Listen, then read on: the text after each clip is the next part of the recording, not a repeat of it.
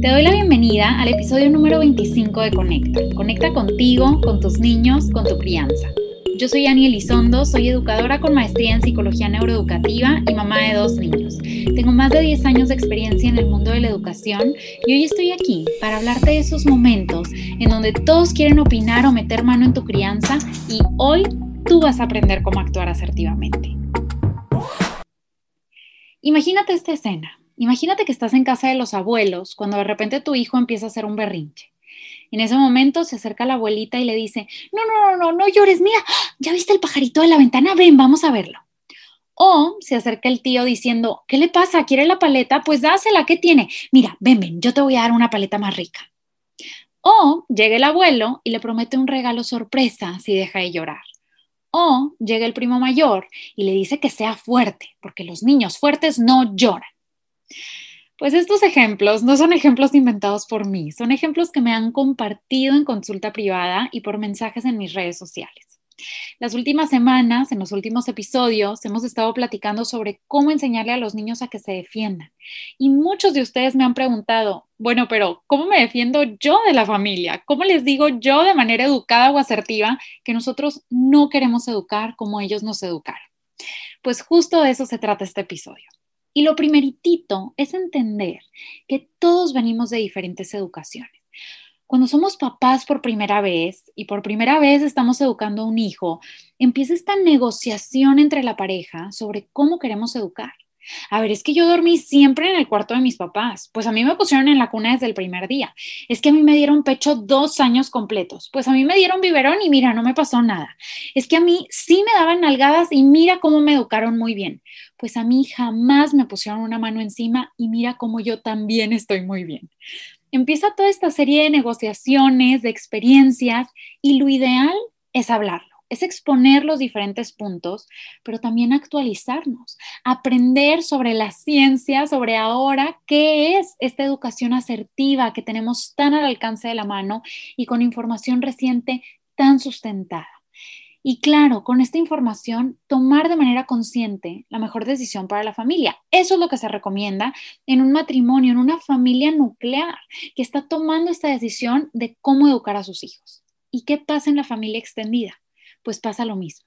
Así como con nuestra pareja, nosotros queremos negociar y exponer los diferentes puntos de vista y actualizarnos y tomar la mejor decisión, pues con nuestros papás y con nuestros abuelos lo podemos hacer también, porque a ellos también los educaron diferente, porque ellos también vivieron épocas diferentes y estilos de crianza completamente distintos la sociedad va cambiando y la educación va cambiando también. Y todo esto que nosotros estamos aprendiendo hoy va a seguir cambiando y se va a seguir transformando y mejorando de acuerdo a estos estudios y a estas neurociencias que nos van actualizando. Y hoy nosotros vemos a nuestros papás y a nuestros abuelos desactualizados o anticuados, pero así como los vemos a ellos, tal vez nos vamos a ver nosotros en unos años. Y vamos a viajar en el tiempo y a imaginarnos ahora que tú y yo ya estamos en esa etapa de ser abuelos. ¿Qué nos gustaría que nos dijeran a nosotros? ¿Nos gustaría que nos criticaran y que nos ignoraran porque estamos desactualizados? ¿O nos gustaría que nos actualizaran y que nos guiaran con esa nueva información que va a estar en ese momento?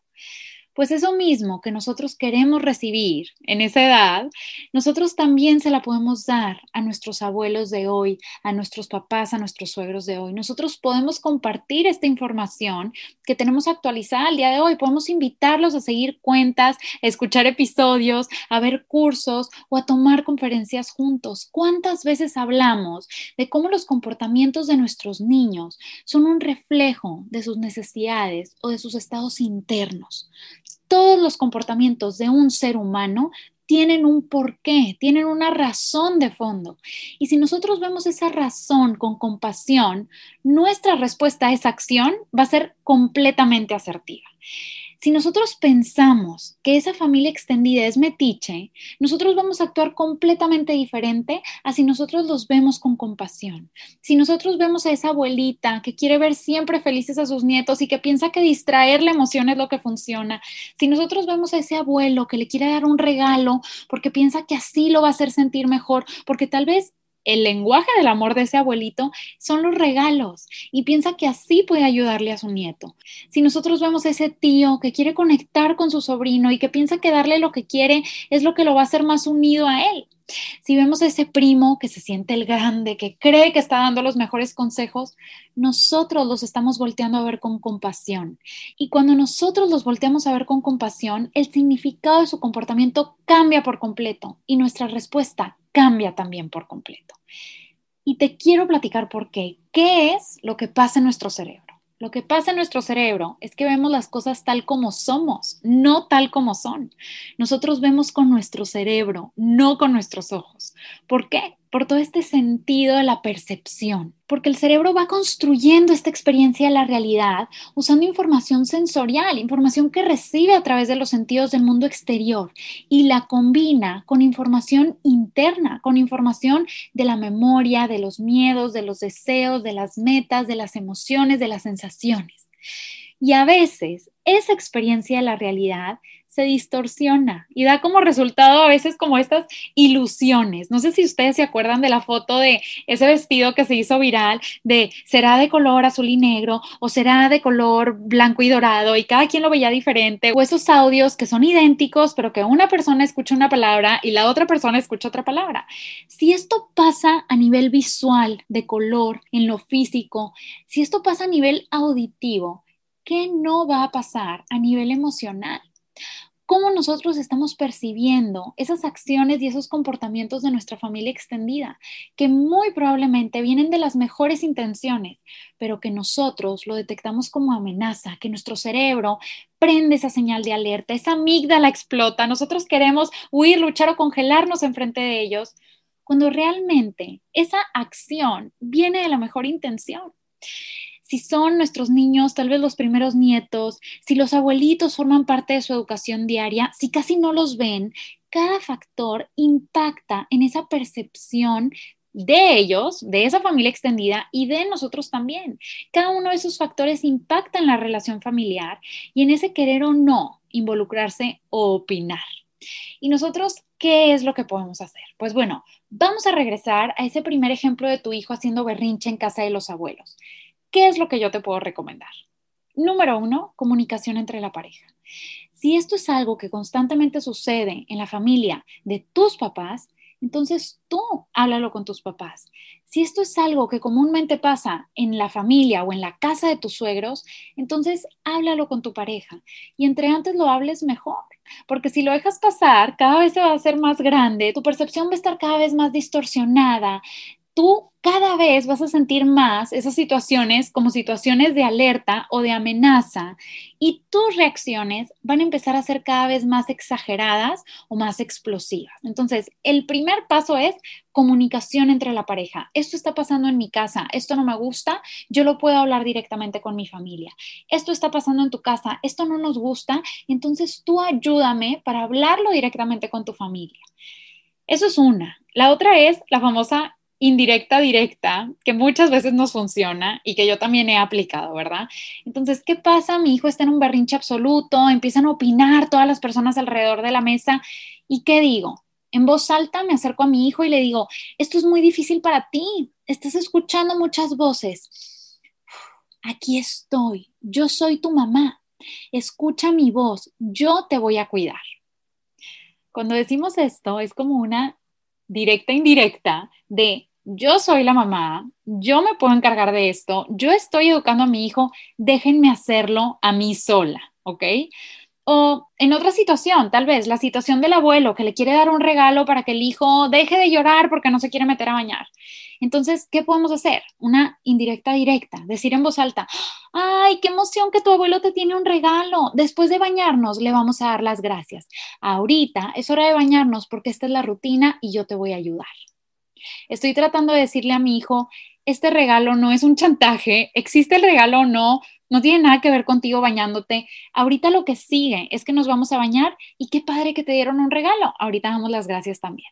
Entonces, estas indirectas directas a veces nos pueden dar este valor para poner un límite, para contener a nuestro hijo, para contener la situación, para nosotros sentirnos más seguros.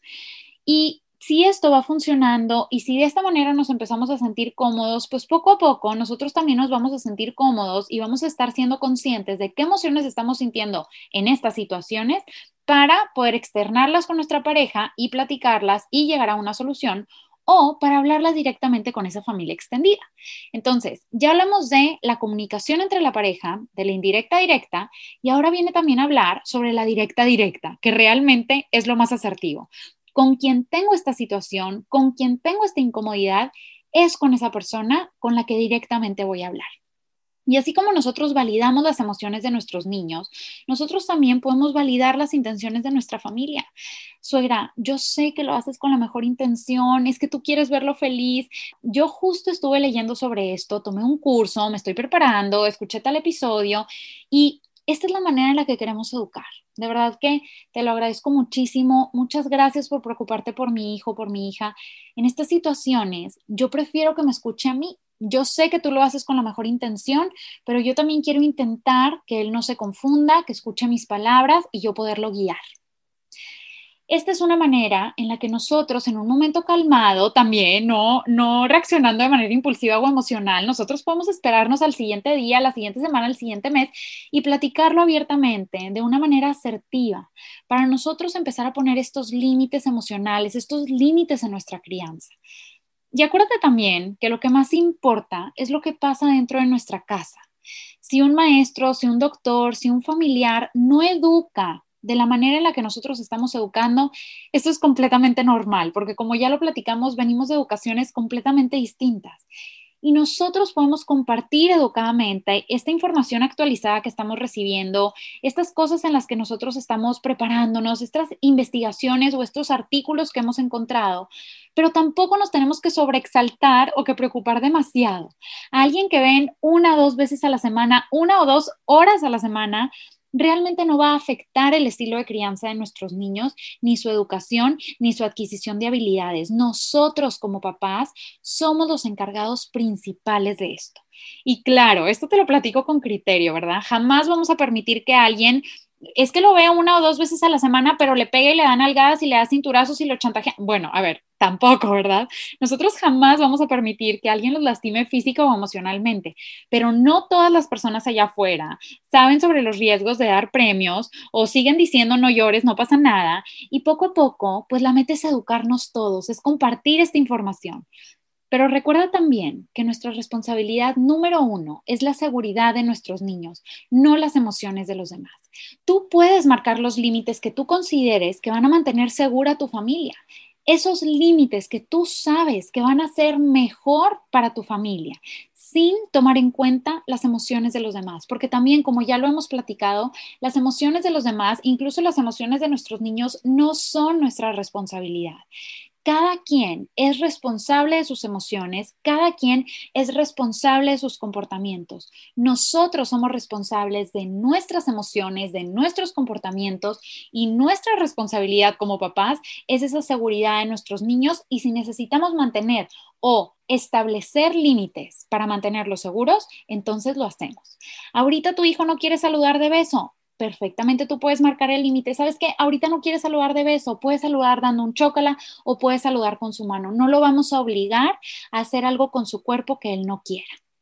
Eh, estás viendo que le están haciendo cosquillas y está incómodo y no le gusta, puedes intervenir. Sabes que no le gustan las cosquillas, pero pueden jugar otra cosa. ¿Quieren jugar a esto o aquello?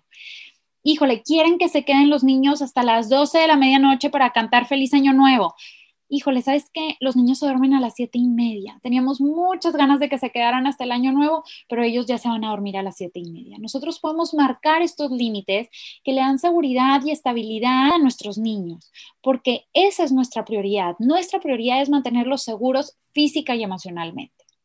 Y esto se une a nuestras claves de crianza, esas tres claves de crianza que constantemente estamos repitiendo. Número uno, nosotros educamos pensando en qué adulto queremos que se convierta nuestro hijo para así poderle dar las herramientas que necesita para lograrlo. Número dos, cuando nosotros modelamos y hacemos primero nosotros lo que queremos ver en ellos, ellos nos van a ver, nos van a entender y lo van a poder hacer también. Y número tres, todos, nuestros niños y nosotros, hacemos lo que podemos con lo que tenemos o con lo que sabemos. Entonces, Si nosotros queremos educar a nuestros niños con asertividad, con validación emocional, con límites, con respeto mutuo, pues desde hoy podemos empezar a hacerlo. Si queremos que nuestros niños sean capaces de poner sus propios límites, desde hoy nosotros se los podemos enseñar con nuestro ejemplo, siendo capaces de ponerle límites asertivos a nuestra familia extendida también. Nuestros niños hacen lo mejor que pueden con lo que tienen. Nosotros hacemos lo mejor que podemos con lo que tenemos. Nuestros abuelos, nuestros primos, nuestros tíos también hacen lo mejor que pueden con lo que tienen. Yo hace algunos años les daba premios y stickers a mis alumnos de kinder, porque eso era lo mejor que sabía hasta ese momento, porque eso era lo que me habían enseñado, porque yo pensaba que eso era lo mejor.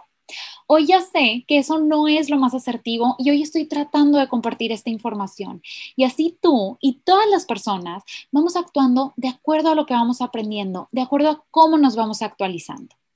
Tú puedes con esto, tú puedes poner límites asertivos a tu familia extendida y esto puede ser parte de tu perspectiva, porque todo está en tu perspectiva, en esa perspectiva que decides solamente tú.